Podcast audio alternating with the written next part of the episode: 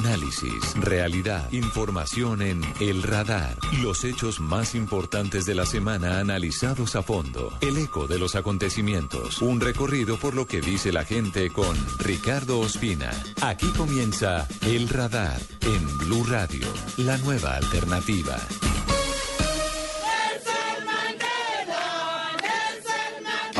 Nuestro amado Nelson Mandela, el presidente de nuestra nación democrática, ha fallecido. Never, never, and never again shall it be that this beautiful love will again experience. Falleció en paz. Porque él representaba, obviamente, la paz y la reconciliación, el perdón por todo el sufrimiento pasado. Nuestro pueblo ha perdido un padre. Fue una persona que convirtió el racismo y toda forma de prejuicio como algo no solamente pasado de modo adecuado y estúpido. Aunque sabíamos que este día llegaría. Un hombre que luchó por la libertad de su pueblo contra la apartheid y la discriminación. Nada puede disminuir el sentido de una pérdida profunda. Su lucha incansable por la libertad y ganó el respeto del mundo. Nelson Mandela was a giant for justice and a down-to-earth human inspiration. Mandela es un ejemplo de liderazgo generoso. It is an ideal for which I am prepared to die. Resumen de noticias. Sudáfrica. Las protestas contra las políticas del apartheid del gobierno sudafricano estallaron en una asombrosa violencia en Sharpeville. Un asentamiento Never and never again will again experience the oppression of one by another. God bless Africa. Para un gran ícono como este solo quieres un final perfecto, solo quieres que él pacíficamente sea aliviado de todo lo que está sintiendo y que se reúna con su creador en el perfecto momento. Yo, Nelson Mandela, Juro ser fiel a la República de Sudáfrica. Nosotros somos claros en nuestra política. Sudáfrica es un país de muchas razas. Country of many races. Hasta el mismo Nelson vio el cambio en la vida de Sudáfrica. Vio cómo se saltaban las leyes. Y vio oscuros nubarrones amenazadores en el horizonte, tal como lo describió una vez. Cuando concentró su mente, la concentró en sus propias ambiciones políticas. the Nobel laureate Nelson Mandela to deliver his Nobel lecture. When it's said that humanity can no longer Nelson Mandela, quiero decirte que no vengo a cantar la parte triste de una canción que nos haga llorar.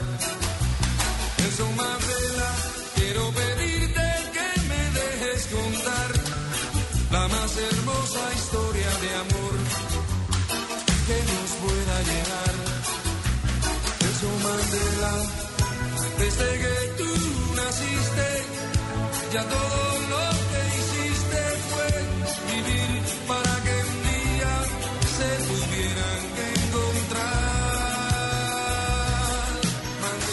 Rolilala Mandela nació en Beso, una lejana aldea de Sudáfrica, el 18 de julio de ese lejano año de 1918. En ese momento, la historia todavía no medía la magnitud de este hombre, que unos años después, siete años después, en 1925, sería rebautizado por uno de sus profesores como Nelson, como Nelson Mandela, que significa hijo de un campeón. Nelson Mandela acaba de fallecer en Johannesburgo, en Sudáfrica, a los 95 años de edad, luego de haber vivido una transición importante en la lucha por los derechos de la población negra de su país, afrontando una seria opresión por parte de los blancos, de los descendientes de holandeses y alemanes que llegaron por allá en 1600 a esa zona de África y que crearon el apartheid, uno de los sistemas políticos más odiosos en la historia de la humanidad. Nelson Mandela quedó libre en 1990, después de 27 años de cárcel, viviendo prácticamente 23 horas diarias solo en una diminuta celda, afrontando graves enfermedades, y saldría de allí dejando atrás los métodos agresivos y violentos que usó en su juventud para cambiar hacia la democracia, el perdón y la reconciliación, para llegar al fin a la presidencia de su país en 1994. Estos minutos aquí en el radar para recordar a Nelson Mandela, para hablar de su importancia, para hablar de lo que nos puede dejar a los colombianos en el proceso de paz y para escuchar todas las expresiones artísticas que hay en torno a él, el cine y la música, como esta canción de Pablo Milanés, Nelson Mandela y sus dos amores.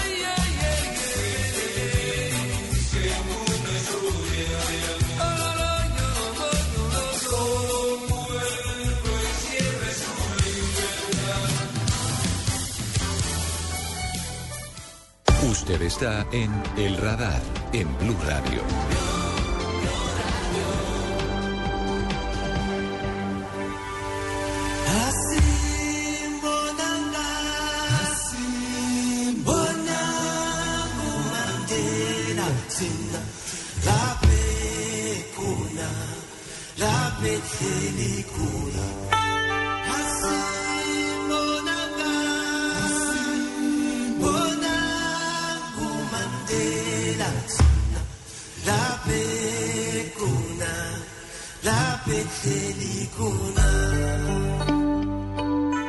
Johnny Clegg cantó esta canción con Nelson Mandela en la tarima en 1999.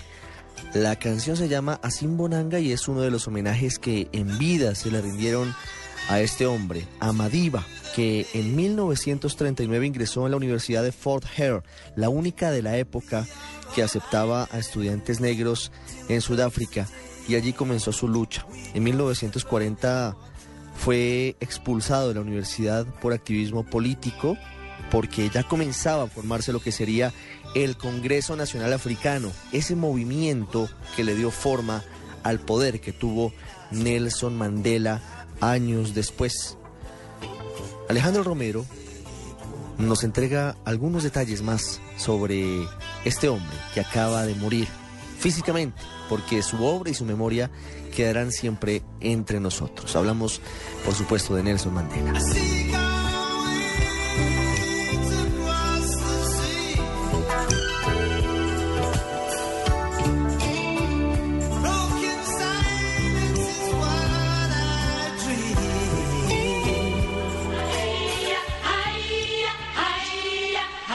Nelson Mandela nació el 18 de julio de 1918 en Umata, Sudáfrica. Sus padres fueron Henry Mandela y Nose Kenny, ambos de la etnia Sosha. Conocido en su país Sudáfrica como Madiba, estudió Derecho en la Universidad de Fort Hare. Cuando tenía 23 años consiguió trabajo en un estudio jurídico de Johannesburgo. Poco después se unió al Congreso Nacional Africano, una organización que hacía campañas pacíficas contra la discriminación y excesiva explotación que sufrían los negros sudafricanos. En 1943 Nelson Mandela fundó la Liga Juvenil y organizó movilizaciones de protesta contra el sistema de segregación racial denominado Apartheid. El gobierno blanco reprimía a sangre y fuego a los manifestantes, por lo que en 1961 Mandela fundó una organización llamada Lanza de la Nación, con la cual pasó a la lucha armada, pero al año siguiente fue capturado en Johannesburgo, lo sometieron a juicio y lo condenaron a cadena perpetua. Tenía 46 años cuando fue llevado a la prisión de la isla Robben frente a la ciudad del Cabo. En los siguientes años sus seguidores continuaron luchando contra el apartheid dentro y fuera de Sudáfrica. Muchos gobiernos del mundo empezaron a exigir la libertad de Mandela y la abolición de la segregación racial. Winnie Mandela propagó los ideales de su esposo y lideró muchas movilizaciones que buscaban su libertad. Recién en 1990 el presidente moderado Frederick de Klerk liberó a Nelson Mandela, quien ya tenía 71 años. En los siguientes meses ambos líderes negociaron la eliminación del apartheid, la que quedó derogada oficialmente en 1991. Los dos fueron galardonados con el Premio Nobel de la Paz en 1993. En 1994 Mandela fue elegido presidente de Sudáfrica y gobernó hasta 1999. En este periodo se esforzó por reconciliar a sus compatriotas y coadyuvó en el cese de varias guerras del continente, como en Zaire. En la actualidad está retirado de la vida política, pero su opinión siempre ha sido consultada en asuntos importantes de su país. Alejandro Romero, Blue Radio.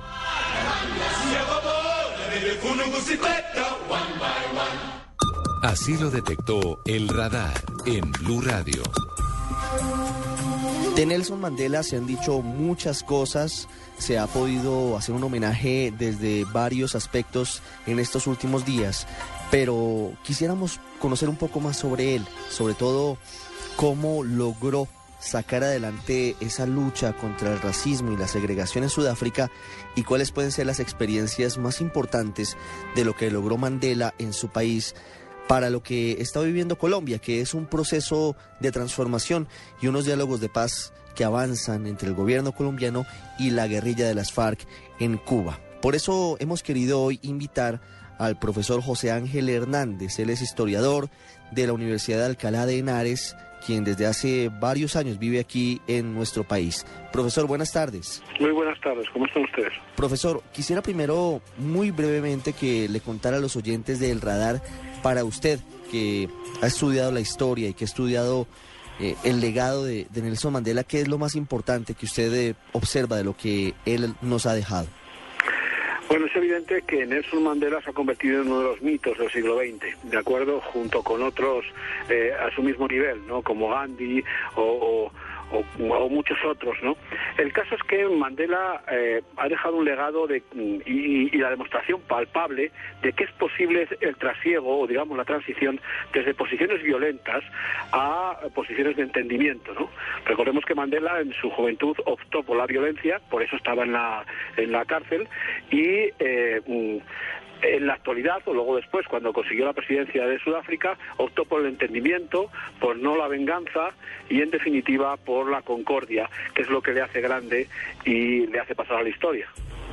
Esa transición, ¿por qué se da en Mandela? ¿Lo tranquilizan los 27 años de cárcel o por qué, mientras en la juventud recurría a métodos violentos para hacerse escuchar y para hacerse sentir, cuando sale de la cárcel eh, es otra persona? Claro, eh, bueno, usted lo ha dicho, lo que pasa que es una cuestión, entramos ya en lo psicológico, ¿no? Pero lo que sí está claro es que eh, Mandela cuando entró en la cárcel el mundo era de una manera y cuando salió de ella era de otra. Y me explico. Recordemos que cuando él entra en la cárcel eh, estamos en plena Guerra Fría. Todavía la Unión Soviética marca la pauta de la mitad del mundo, con permiso de los Estados Unidos, ¿no? Y que el comunismo es todavía una, una opción muy atractiva para la gente.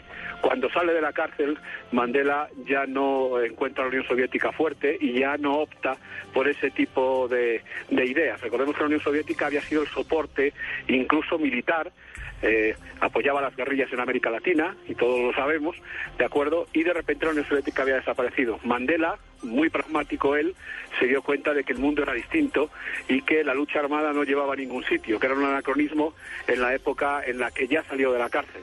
Y curiosamente dio resultado la eh, pelea, en este caso pacífica, y el abandono de las ideas, o digamos la acción eh, directa de las armas, ¿no? Eso es lo que hace grande a Mandela, ¿no? En definitiva, eh, la posibilidad de que con la palabra y con el entendimiento se logra mucho más que con las armas. ¿Cómo puede Colombia canalizar ese ejemplo que es muy acorde a lo que nos ha pasado para permitir que los guerrilleros de las FARC y del ELN y de otros grupos ilegales dejen las armas e, y hagan política e intenten eh, formar parte de, de, nuestra vida diaria, cotidiana, sin la necesidad de recurrir a la violencia. Ese ejemplo puede servir como punto de, de referencia para las conversaciones que se adelantan en Cuba. Está claro que este asunto de Mandela, en estos momentos de conversación en La Habana entre nuestro gobierno y la guerrilla, o la que vaya a comenzar también con el ELN, eh, es muy importante. Sobre todo porque, como he dicho al principio de la conversación, es una demostración palpable, Mandela, de que se puede mm, eh, trasegar desde los postulados intransigentes y violentos al entendimiento, incluso con el enemigo más acérrimo, el más odiado, ¿de acuerdo? Él lo hizo. Recordemos que los blancos eh, mantenían un sistema político que era eh, tremendo, que, que, discriminaba a la mitad de la población, que no tenía los mismos derechos eh, que los demás. Mm, se le permitió la participación política, se convirtió en presidente de Sudáfrica y demostró que era posible el entendimiento con los que antes habían sido sus enemigos.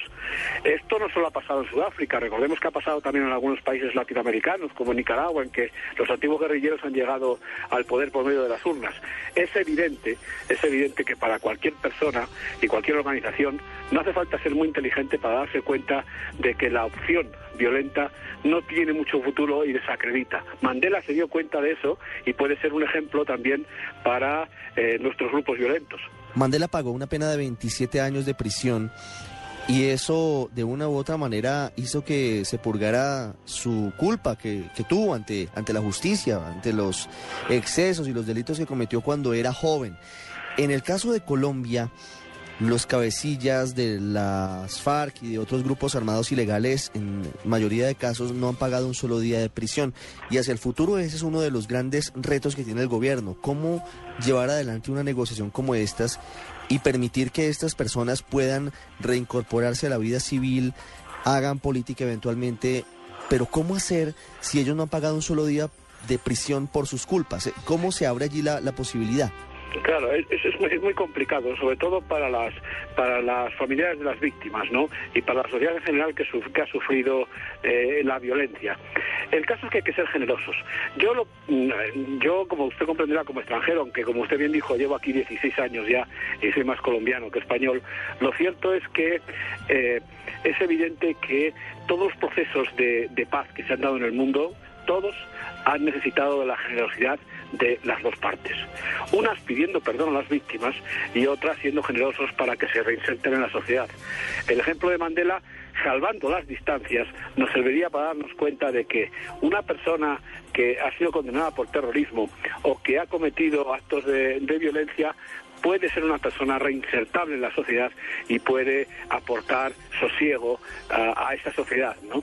Eh, lo que pasa es que este asunto es muy, muy, muy complicado. Yo eh, consciente de que cómo le explicas a una madre que perdió la vida en un atentado, al hijo en un atentado terrorista, que ese mismo que lo mató va a ser el que eh, cree sosiego. Pero así ha sido siempre, siempre ha sido siempre, ¿no? Con el IRA, con la ETA, con los judíos y palestinos, eh, siempre ha sido así, ¿no? El caso es que eh, hay que, muchas veces hay, hay que olvidar, ¿de acuerdo? Pero no necesariamente perdonar. El caso es que la sociedad tiene que seguir andando para adelante y hay que llegar a un entendimiento. La intransigencia, la intransigencia es lo que encona estos asuntos. Mandela cuando salió de la cárcel era todo menos un intransigente. Era un hombre de consenso era un hombre dispuesto, dispuesto a colaborar estrechamente con los que le habían metido en la cárcel.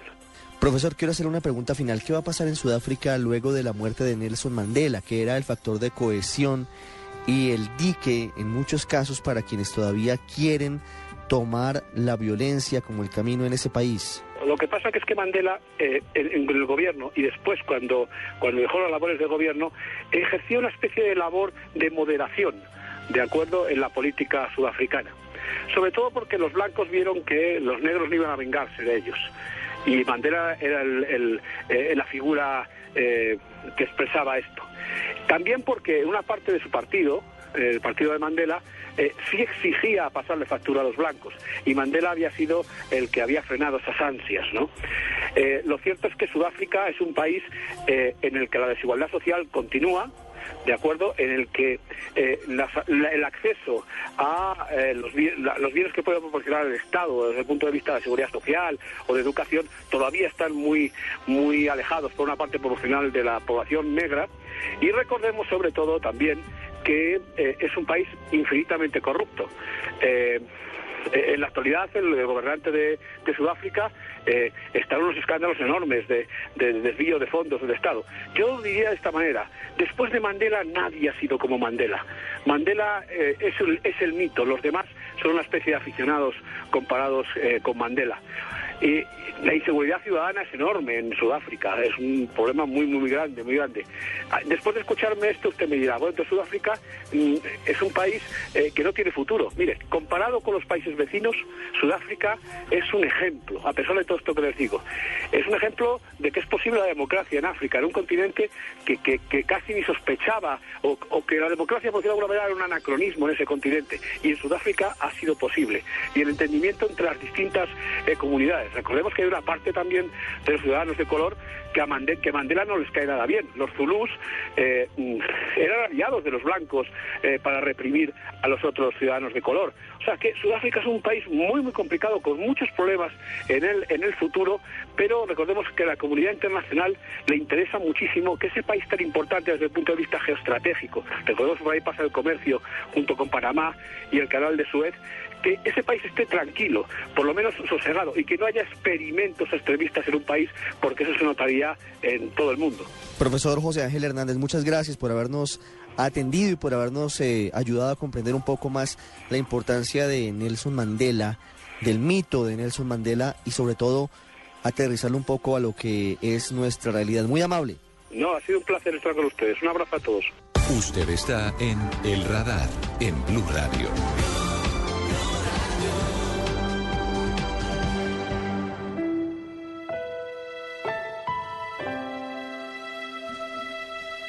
Nelson Mandela podría ser también la historia del siglo XX. Lo que vivimos en medio de la turbulencia de conflictos increíbles, generados entre otras cosas por los más bajos sentimientos de segregación y racismo, como los que se incubaron en Sudáfrica, en medio de la rebeldía de los 50 y los 60, encarnada por varios movimientos impulsados por la desaparecida Unión Soviética, los años de cárcel y los vientos de cambio, luego de la caída del muro de Berlín y de la desaparición de lo que era el otro polo en ese mundo, el mundo del comunismo que había desaparecido con la caída justamente de la Unión Soviética. Nelson Mandela supo interpretar el cambio que se vivió durante los 27 años que estuvo en la cárcel y se dio cuenta de que la llegada y se dio cuenta de que la llegada al poder no sería a través de la violencia ni de las armas. Juan Camilo Maldonado nos cuenta el recorrido, la historia de la lucha de Nelson Mandela contra la apartheid. Nacido en un país donde el color de la piel marcaba el destino de una persona, Nelson Mandela pasó toda su vida luchando por una Sudáfrica en la que todos fueran iguales. Desde 1950 todos los sudafricanos fueron clasificados por el color de su piel. Era el comienzo de una cascada de leyes conocida como el apartheid, una política de segregación racial que duró aproximadamente 50 años. Las nuevas normas prohibieron las relaciones sexuales mixtas y los matrimonios interraciales. Establecieron la segregación geográfica de los sudafricanos por el color de su piel. Asimismo, separaron las escuelas y reservaron los mejores trabajos para los blancos. Por primera vez en su vida, Nelson Mandela se vio a sí mismo como un hombre negro en una sociedad blanca. Así lo explica Reed Stengel, uno de sus biógrafos. Hasta el mismo Nelson vio el cambio en la vida de Sudáfrica. Vio cómo se saltaban las leyes y vio oscuros nubarrones amenazadores en el horizonte, tal como lo describió una vez. Cuando concentró su mente, la concentró en sus propias ambiciones políticas. Con las nuevas leyes del apartheid, para mantener la supremacía blanca, no había lugar donde los sudafricanos de color pudieran ejercer la propiedad. En 1953, el gobierno ordenó un sangriento desalojo a un suburbio cercano a Johannesburgo. Resumen de noticias. Sudáfrica. Las protestas contra las políticas del apartheid del gobierno sudafricano estallaron en una asombrosa violencia en Sharpeville, un asentamiento industrial. La multitud se negó a dispersarse y comenzaron a apedrear a la policía, que abrió fuego contra la multitud desde detrás de un alambrado.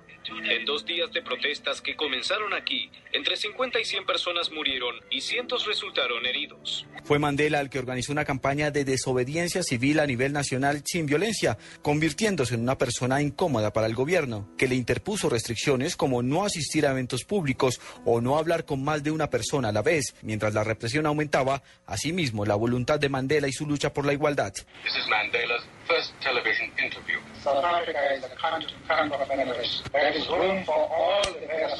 Nelson Mandela forjó el movimiento que venció al apartheid, pero pagó esa victoria con 27 años de prisión desde 1964. Mandela fue el prisionero reconocido por el número 466-64. Encarcelado en precarias condiciones, se convirtió en una de las figuras legendarias que representaba la falta de libertad de todos los hombres negros surafricanos. Durante cerca de tres décadas continuó su lucha desde los muros de la cárcel y encarnó la fuerza de la vida sobre la resignación.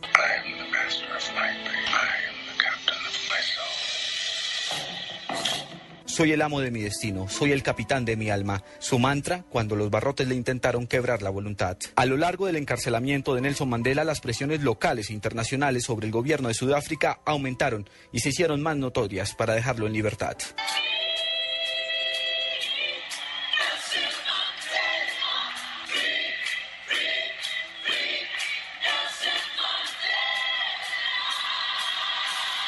En 1989, Sudáfrica llegó a una encrucijada cuando el presidente Botha sufrió un derrame cerebral y fue sustituido por Frederick Willem de Klerk, quien anunció la liberación de Mandela en febrero de 1990. Cuatro años después, Mandela se postula para ser presidente y el 10 de mayo de 1994, en el Union Building de Pretoria, considerado el bastión del poder blanco, Nelson Mandela hizo el juramento como jefe de Estado. Prometía a Sudáfrica un nuevo comienzo sin que nunca más un ser humano se intentara imponer sobre otro. Never and never again will again experience the oppression of one or another. God bless Africa. Juan Camilo Maldonado, Blue Radio. Mi gente decía que yo tenía miedo, le dijo Nelson Mandela hace algunos años a John Carlin, el escritor y periodista que se convirtió prácticamente en su biógrafo. Decía esto con voz fina, pero segura. Y continuaba Mandela diciendo, decían que era un cobarde por tender la mano a los africaners, pero yo no entré en aquel debate con ellos, no les dije nada. Sabía que tenía razón, sabía que ese era el camino hacia la paz y al cabo de algún tiempo comprendieron que tenía razón yo. Han visto los resultados. Vivimos en paz. Nelson Mandela hablando sobre su decisión de no controvertir, de no pelear más con los descendientes de blancos en Sudáfrica, que a la postre logró la reconciliación en ese pueblo. Miguel Garzón nos cuenta cómo fue el camino de Nelson Mandela hacia esa paz que le valió un premio Nobel en 1993. Today's announcement that I have been named to receive the most prestigious award for peace. El camino que tuvo que recorrer Nelson Mandela para ganar el Premio Nobel de Paz no fue fácil. Mandela siempre estuvo inspirado por la lucha pacífica de Mahatma Gandhi en la India, pero la marcha de Charleville, en la que fue masacrado un grupo de manifestantes que protestaba pacíficamente contra el apartheid, marcó la vida del líder africano. En el hecho ocurrido en marzo de 1960, murieron 68 personas de color, muchas de ellas mujeres y niños, y 180 resultaron heridas a manos de la policía sudafricana que abrió fuego sin consideración. Esta se convirtió en una de las razones más fuertes por las que Mandela, que nunca se cansó de luchar por la igualdad en su país, decidió entrenarse militarmente en Argelia e Inglaterra para luego regresar a Sudáfrica en 1962. En este momento Mandela se une al movimiento de resistencia africano, en el que estuvo involucrado en el planeamiento de actividades de resistencia armada y era considerado como terrorista, tanto por las autoridades del régimen sudafricano como por la misma ONU. En ese año fue detenido por rebelión y fue condenado a cinco años de cárcel. Sin embargo, investigaciones posteriores lo implicaron con otros delitos y fue condenado a cadena perpetua junto a un grupo de activistas. Durante su cautiverio, Mandela estudió por correspondencia en la Universidad de Londres y obtuvo el título de licenciado en Derecho. El gobierno de Sudáfrica rechazó todas las peticiones para que fuera puesto en libertad para poco a poco convertirlo en un símbolo de la lucha contra el apartheid dentro y fuera de su país, siendo reconocido como una figura legendaria que representaba la falta de libertad de todos los hombres negros sudafricanos. Después de 27 años de estar tras las rejas, Mandela abandonó su celda en 1990 por orden del entonces presidente de Sudáfrica, Frederick William de Klerk. Este fue el principio de la libertad en Sudáfrica. Pero su lucha no se extinguió a pesar de los 27 años que pasó tras las rejas. Con un mensaje de reconciliación, Mandela encabezó la lucha para conseguir una democracia estable en su país. En medio de tensas negociaciones, finalmente el gobierno derogó las leyes fundamentales del apartheid, lo que lo hizo merecedor del Premio Nobel de Paz en 1993. El 27 de abril de 1994 ocurrió un hecho sin precedentes. Los negros sudafricanos pudieron votar y Nelson Mandela fue elegido presidente. Esta fecha histórica es conocida como el Día de la Libertad y se celebra cada año. De esta manera, finalizaban 350 años de opresión y nacía una democracia estable para que negros y blancos se trataran con respeto. Símbolo de esto fue el nombramiento como vicepresidente de Frederick William de Klerk, quien fuera su predecesor en la presidencia y quien le otorgó su libertad. Ambos compartieron el Premio Nobel de Paz por sus esfuerzos por instaurar la democracia en un país que se desangraba en medio de la pobreza y la desigualdad. Hasta el momento de su muerte, Mandela fue un destacado defensor de los derechos humanos y un líder en la lucha por erradicar la pobreza mundial y el SIDA.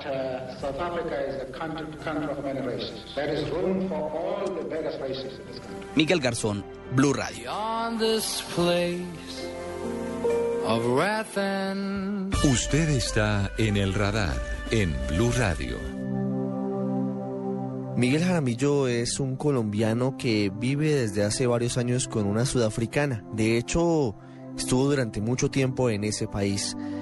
Y además del dolor que representa para su familia la muerte de Madiba de Nelson Mandela, nos cuenta de qué manera se realizarán los funerales de Estado de uno de los hombres más importantes de los últimos 50 años en el mundo. Pues Nelson Mandela era parte del clan de los de los cosas de eh, Sudáfrica, que es una tribu, un, eh, un grupo pues de, de raza negra eh, que tienen obviamente una cantidad de tradiciones eh, muy importantes. Una vez que Mandela muere, hay una ceremonia especial, que es la ceremonia de eh, la, el cerrarle los ojos a la persona que ha muerto. Y esa ceremonia la llevan adelante los ancianos de la tribu o las personas mayores del clan. Entonces el día de ayer, después de que se dio a conocer pues, la muerte de Mandela, en, eh, Pretoria, eh, la familia lo primero que tenía que hacer era esperar que los ancianos de la, de la familia o del clan de Mandela, que es en una región del, eh, de Sudáfrica que se llama Kuno, viajaran hasta Pretoria y los ancianos son los encargados entonces de venir, estar con el cuerpo, cerrarle los ojos si, si la persona muerta no los tiene cerrados y ellos eh, se encargan de custodiar el cuerpo y de acompañarlo durante todo el proceso que dura eh, la velación y, estos, digamos, estos 10 o, 15 días, que, estos 10 días que, va a haber de, eh, de velación del cuerpo. Durante ese proceso, pues los ancianos lo que hacen es que le van hablando al cuerpo y le van explicando qué es lo que están haciendo. Entonces, cuando lo van a trasladar de un lugar a otro, ellos le hablan y le dicen que lo van a llevar a la morgue, que lo van a embalsamar, eh, que van a hacer alguna preparación con el cuerpo. Y posteriormente, el día que se, que se lleve a cabo el funeral como tal, eh, para ellos es, digamos, el retorno del cuerpo hacia la madre tierra. Entonces, ese proceso lo tienen que hacer a las 12 del mediodía, porque es el momento en el cual ellos consideran que como es el, punto del cenit del sol y es el punto en el que hay mayor luz, consideran que es el momento en el cual está abiertas las puertas para que el espíritu pueda viajar a reunirse con, sus ancestros eh, en el cielo. Ese es un poco pues como el proceso que se sigue. Nelson Mandela fue presidente de Sudáfrica entre 1994 y 1999. Su legado perdurará luego de todo lo que logró en contra de la segregación, del racismo y de esas barreras invisibles y absurdas que en muchas oportunidades creamos los seres humanos Sus funerales serán el próximo 15 de diciembre y tendrán categoría de funerales de Estado. Harán presencia los más importantes dirigentes políticos del mundo, los más destacados artistas y sobre todo millones de sudafricanos que veían en él a un padre, al hombre que logró, después de muchos años de guerra y confrontación, la cohesión entre ellos. Una pausa y regresamos al radar.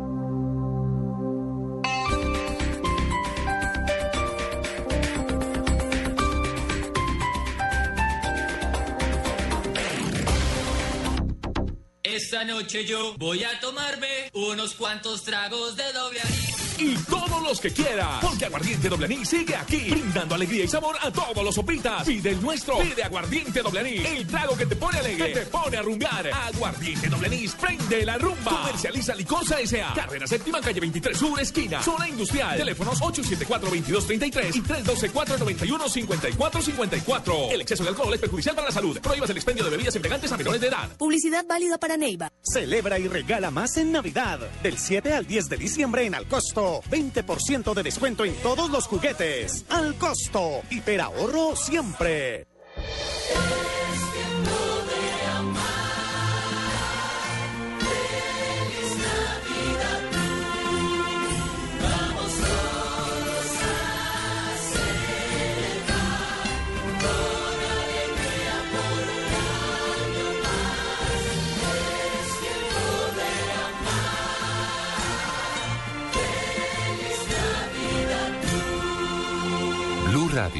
La nueva alternativa.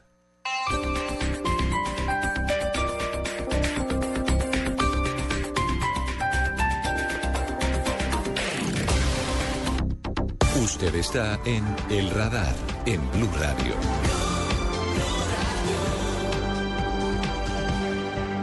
La Facultad de Medicina de la Fundación Universitaria San Martín está liderando los cambios educativos. El Ministerio de Educación Nacional confirma la sanción de cancelación de los ocho programas en el área de la salud a la Fundación Universitaria San Martín. Ocupamos prácticamente los mejores hospitales de las ciudades donde están las sedes. Encontramos que no existían los convenios de docencia-servicio. Salud San Martín es una institución prestadora de servicios de salud que cuenta con una red propia de centros de atención a nivel nacional. Igualmente se encontraron deficiencias e irregularidades en bienestar de los estudiantes de práctica. Contamos con tecnología de punta y la más alta calidad científica en nuestras especialidades de tipo médico quirúrgico. Se cancelaron los dos programas de medicina a nivel de pregrado. Queremos que nos garantice la obtención del registro calificado. Se nos venció y no lo tenemos. Nosotros estamos abiertos para que nos visiten y nos esculquen todo lo que quieran y nos demuestren las fallas que dicen nosotros estamos teniendo. Los alumnos de primer semestre no van a poder recibir más clases. El gobierno y la ministra están totalmente conscientes y tienen instrucciones.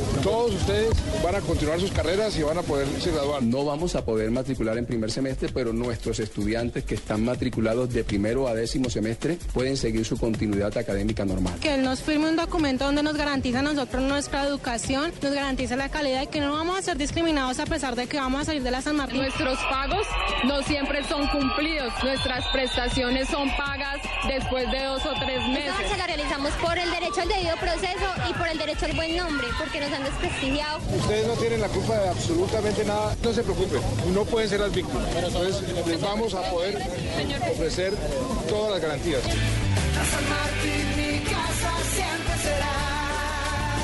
Usted está en el radar en Blue Radio. En septiembre de este año, el Ministerio de Educación ratificó la resolución 7847 que había sido expedida inicialmente el pasado 17 de junio.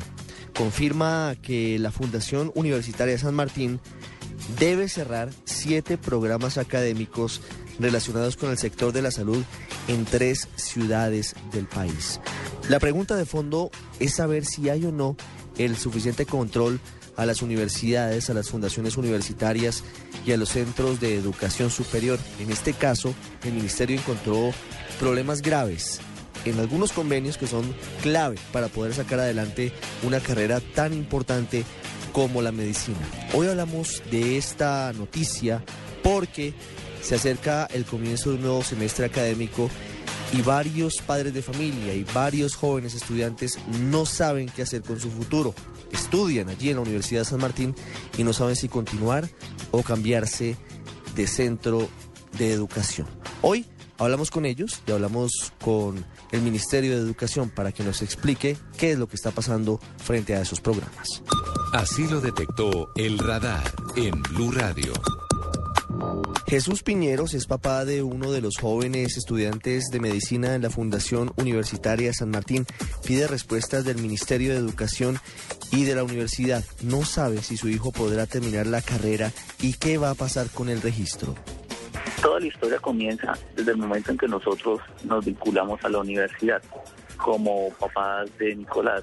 Todo iba normalito hasta cuando empezaron con el, escuchamos precisamente por emisora que iban a intervenir la universidad. Luego, cuando estoy Blue Radio también hizo el comentario y empezaron a entrevistar a la ministra. Tal vez llevaríamos 15 días de haberlo matriculado y fuimos a la universidad a preguntarles qué han pasado. Ellos nos comentaban que era que había una situación con el registro calificado, que es como una acreditación que tienen las universidades o las carreras que les permiten como trabajar o dar la educación a los muchachos y este se renovaba cada siete años. Que ellos por X o Y circunstancia no habían alcanzado a renovarlo, pero que no había ningún problema, que estaban en ese proceso. Hablamos con el decano, hablamos con el vicerrector, y nos citaron a los papás como dos veces a la universidad y habló el, el abogado de ellos. Y nos decía que eso no había problema, que en el peor de los casos los muchachos del ministerio haría la tendría una contingencia para esos casos, pero que garantizaban que los muchachos terminaran su carrera.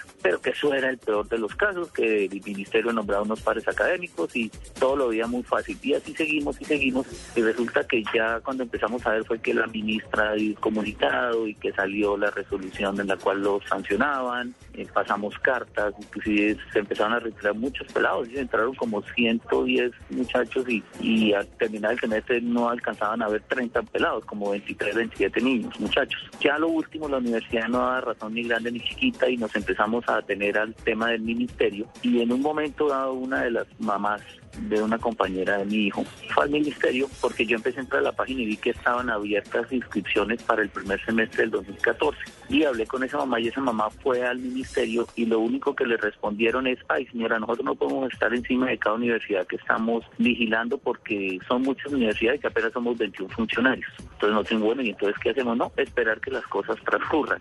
Y en ese ir y venir nos dimos cuenta que el ministerio tampoco hizo nada al respecto, permitir que la universidad empezara a abrir inscripciones para el primer semestre del 2014.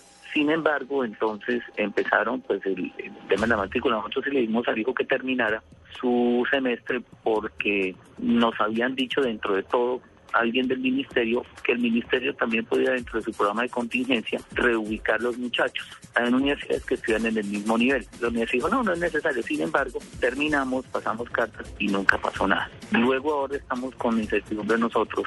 ¿Por qué? Porque no sabemos si el hijo, si decidimos que él siguiera allá, tendría que entrar al segundo, pero no sabemos qué pasa con el registro calificado de la universidad. Fui al ministerio y me dicen es, ah, no, lo que pasa es que eso lo manejan unos abogados, pero hoy no hay consultoría. Sea, ni la universidad da razón, ni el ministerio da razón. Entonces lo que vemos nosotros es que se causa un perjuicio, como armando todo el tema de, del escándalo, por decirlo de alguna manera, y el ministerio se hizo un lado y la universidad se hizo un lado. Entonces todos los papás que quedamos estamos en el limbo sin saber qué vamos a hacer con, con el muchacho. Entonces ha sido ha sido una digamos como un vía crucis porque ya en última la universidad no da razón. Obviamente les alcanzaron alcanzó a terminar, le dieron calificaciones y todo, pero a mí nadie a nosotros nadie nos ha dicho qué pasa con el, el, decreto de la sanción dice que se suspenden seis carreras de especialización, medicina en en Cali y Sabaneta, pero no nos dicen nada que es registro calificado para medicina de los que están cursando hoy en día tampoco sabemos si, si la sanción que comenzó a ser efectiva o quedó en firme el 17 de septiembre de este año es retroactiva o es posterior. Entonces esa es la situación en que estamos nosotros y me imagino que más de 30 familias. Valentina Simbaqueva fue estudiante de la Fundación Universitaria de San Martín y se retiró luego de conocerse la sanción a siete programas relacionados con ciencias de la medicina. Nos cuenta su calvario y lo que ha tenido que afrontar. Cuando yo ingresé a la universidad, me tocó hacer un premédico porque llegué bastante tarde, entonces no podía ingresar a primer semestre. Entonces, para poder ingresar a primer semestre, me dan la condición de hacer premédico. Entonces, saqué buenas notas en premédico, finalicé y me pasaron el recibo de matrícula para hacer primer semestre. Entonces, eh, como ya tenía el puesto asegurado, entonces pagué la matrícula. Pues yo no soy de Bogotá, soy de Arauca. Cuando yo regresé nuevamente a Bogotá, pues el primer día de clases, salió como con el inconveniente de que pues estaban en una reunión, o sea, era como la, la bienvenida para primero, entonces estaban toda la, o sea, como toda la universidad reunida, o sea, todos los alumnos como protestando, pues ahí fue cuando me enteré de la problemática que traía la universidad, de que la universidad no podía recibir alumnos del primer semestre. Al primer día me enteré de toda la problemática que tenía la universidad. Lo que nos dijo el decano era que no había ningún problema, que eso se iba a solucionar, que esperáramos. Después pasaron tres meses y nos seguía diciendo lo mismo, pero pues nunca nos dio una solución, que nos esperáramos, que todo se iba a solucionar y que no nos preocupara, ¿no? Entonces, pues muchos confiamos en la palabra del decano y seguimos estudiando. Pero finalizando el semestre nos dimos cuenta de que nos han dicho son mentiras durante todo el semestre. Ninguno de nosotros teníamos idea de que la universidad presentaba este problema, o sea, nunca nos dijeron nada, en las páginas nunca salió de que, pues, que no tenían registro calificativo. Muchos se confiaron, se matricularon, pero realmente nadie sabía del problema y hubieron como muchas percusiones ahí porque porque no nos habían dicho nada. Entonces ahí actuó mal la universidad y también actuó mal el ministerio porque el ministerio no debió permitir tampoco que la universidad aceptara estudiantes. Nosotros adoptamos una carta para que nos dijeran en qué situación estaba la universidad. Nos respondieron otra cosa diferente de lo que nosotros habíamos solicitado. Nos dijeron que que iban a ir los pares académicos y que, o sea, que la universidad estaba bien y que nosotros podíamos seguir estudiando en la universidad común y corriente, que no pasaba nada. Que la universidad podía responder por todos nosotros. De hecho, ya entregaron recibos de matrícula. La verdad es que yo no, o sea, después de tantas mentiras que me dijo el decano, yo lo que hice fue finalizar el semestre y cambiarme para otra universidad porque no voy a seguir una universidad que desde el primer día que yo entré a clases me han dicho mentiras y no confío yo en la universidad y por esa razón me salí.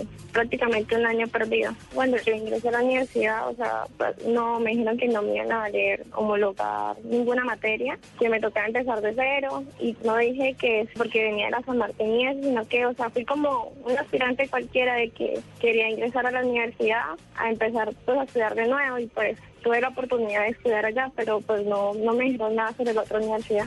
Nosotros podíamos seguir estudiando y que en cualquier momento si nosotros nos queríamos retirar, pues podíamos pedir la devolución del dinero. Lo que pasa es que muchos compañeros que estaban conmigo se retiraron al comienzo del semestre y creo que es la hora y no le han devuelto el dinero.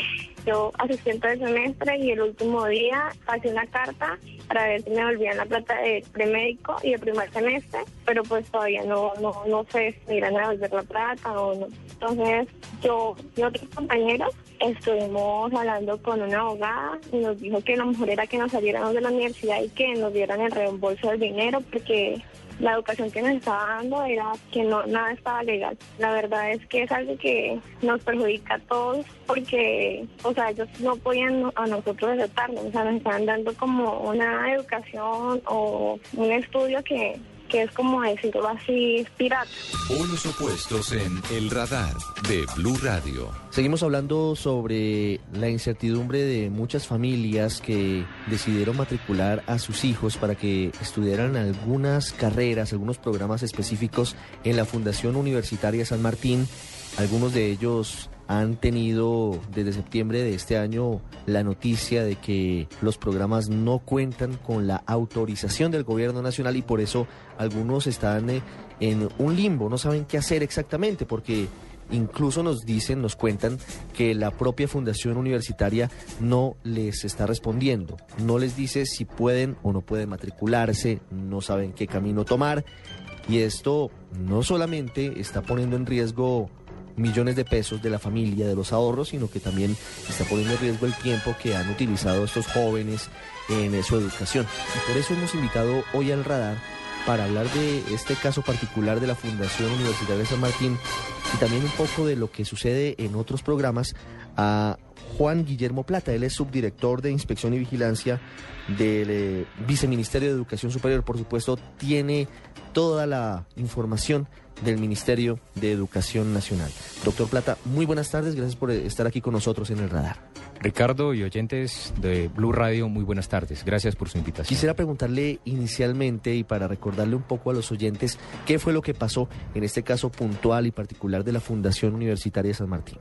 En el transcurso de la presente vigencia se han presentado pues, varias situaciones con este tema particular de los programas. En primera instancia, en la Fundación Universitaria San Martín, para el mes de septiembre, coincidencialmente con la fecha que usted señala, eh, fue sancionada por parte del Ministerio de Educación Nacional con la cancelación de ocho programas del área de la medicina, precisamente por el no cumplimiento de las eh, condiciones o requisitos de calidad que se establecen, y en este caso concretamente por la norma, y en este caso para el caso de los convenios docencia-servicio. En tal sentido, eh, procediendo de conformidad con las competencias legales y constitucionales que le vienen atribuidas al Ministerio de Educación Nacional, se produjo dicha cancelación y el Ministerio de Educación Nacional, de una manera clara y diáfana, ha informado a la comunidad educativa acerca de dicha decisión. Por tal razón, la señora ministra de Educación, al tomarse la decisión, eh, y estar en firme la misma, ¿sí? el día 17 de septiembre, eh, estableció y se estableció a través también de, del ABC, de los programas cancelados, el cual fue publicado en la página web del Ministerio y fue informado a través de los diferentes medios de comunicación el que la institución Fundación Universitaria San Martín a partir de esa fecha, 17 de septiembre, y para estos programas específicos, no podía recibir nuevos ni matricular nuevos estudiantes. Una pregunta antes de seguir, ¿cuánto tiempo duró la investigación para llegar a la conclusión seria de cancelar eh, la licencia, la autorización a la Fundación Universitaria San Martín para ocho programas específicos como medicina en Sabaneta, Antioquia, medicina también en Cali, especializaciones en Bogotá, algunas de ellas como anestesiología, cirugía general.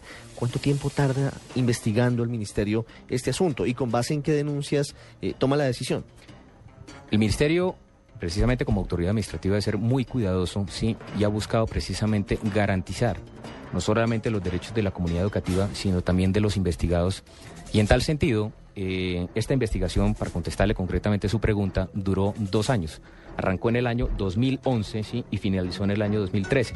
¿Por qué? Porque resulta que a partir de una denuncia que instauró ante el Ministerio de Educación Nacional la Asociación Nacional de Internos y Residentes, a raíz de una serie de inconsistencias que se habían presentado en el Hospital Simón Bolívar, en la ciudad de Bogotá, arrancó esta investigación y se extendió a otros sitios de práctica en los cuales los estudiantes, eh, pues eh, denominado con a través de los convenios de docencia servicio, prestaban esto. Y la asociación se da cuenta, la denunciante, de que algunos profesionales egresados de la fundación no cumplían con los estándares, tenían vacíos o, con base en qué hacen la denuncia? No, no por el no cumplimiento, porque eso es otro, otro aspecto que, que es válido señalar porque eh, la resolución, inclusive de sanción de cancelación de los programas, la señora ministra de Educación Nacional es enfática al decir esto no es una sanción contra los estudiantes de la Fundación Universitaria San Martín, sino es precisamente en cumplimiento de un deber legal del ministerio que verificando las condiciones de calidad pues da lugar ¿sí? a esa cancelación. La Asociación Nacional de Internos y Residentes da cuenta de una serie de, falencias, digamos, en cuanto a lo que tiene o se desarrolla en estos convenios docencia-servicio por la carencia de ciertos requisitos y de ciertos elementos eh, con los cuales no contaban los eh, estudiantes ¿sí? de estos programas. Por esa razón, ya el ministerio, ahondando precisamente en lo que se evidencia de primera mano o se manifiesta más bien de primera mano por parte de, de dicha asociación, ¿sí? Eh, y después, como le he señalado, de una investigación rigurosa, encuentra y determina que efectivamente, sí, no solamente era un requisito vano, sino era la esencia, ¿sí? Es un requisito esencial eh, de, dichos convenios de docencia de servicio, la inexistencia como tal de los mismos y por esa razón... Plata. Sí, señor. No, qué pena interrumpirlo, pero me surgen muchas preguntas. Usted dice que la sanción no es contra los estudiantes, por supuesto, porque ellos de buena fe pagaron, de buena fe invirtieron su tiempo eh, en, su carrera universitaria, pero si ellos se formaron con esa carencia grave, ¿qué calidad o qué garantía pueden tener los pacientes de estas personas si se formaron justamente con esos vacíos?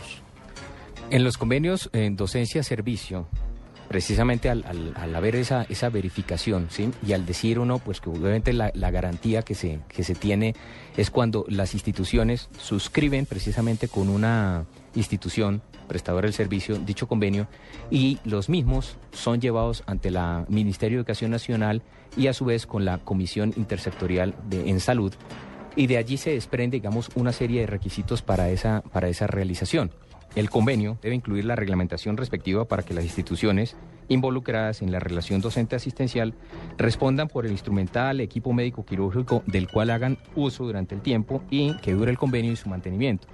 Adicionalmente, cuando hablamos de que el programa debe garantizar una formación integral que le permita al profesional desempeñarse en diferentes escenarios de la salud, ahí es donde precisamente hablo del que no va dirigido directamente al estudiante. Es por eso la necesidad de que en este momento, sí, en este momento de lo que se ha encontrado, se ha evidenciado, la Fundación Universitaria San Martín adelante un plan de contingencia, sí, en el cual permita, sí, a estos estudiantes de los cuales se, en los cuales pues se, detectó que estuvo no sobre el estudiante sino el programa que estaban cursando dichas falencias adelantar esas acciones de mejora ¿sí? que permitan poder lograr esa culminación efectiva por parte de los mismos Mm, saliendo adelante, por decirlo así. Es decir, los que, los que estaban graduados de, esos programas que tienen eh, los problemas deben volver a la universidad a llenar algunos requisitos adicionales? Para nada.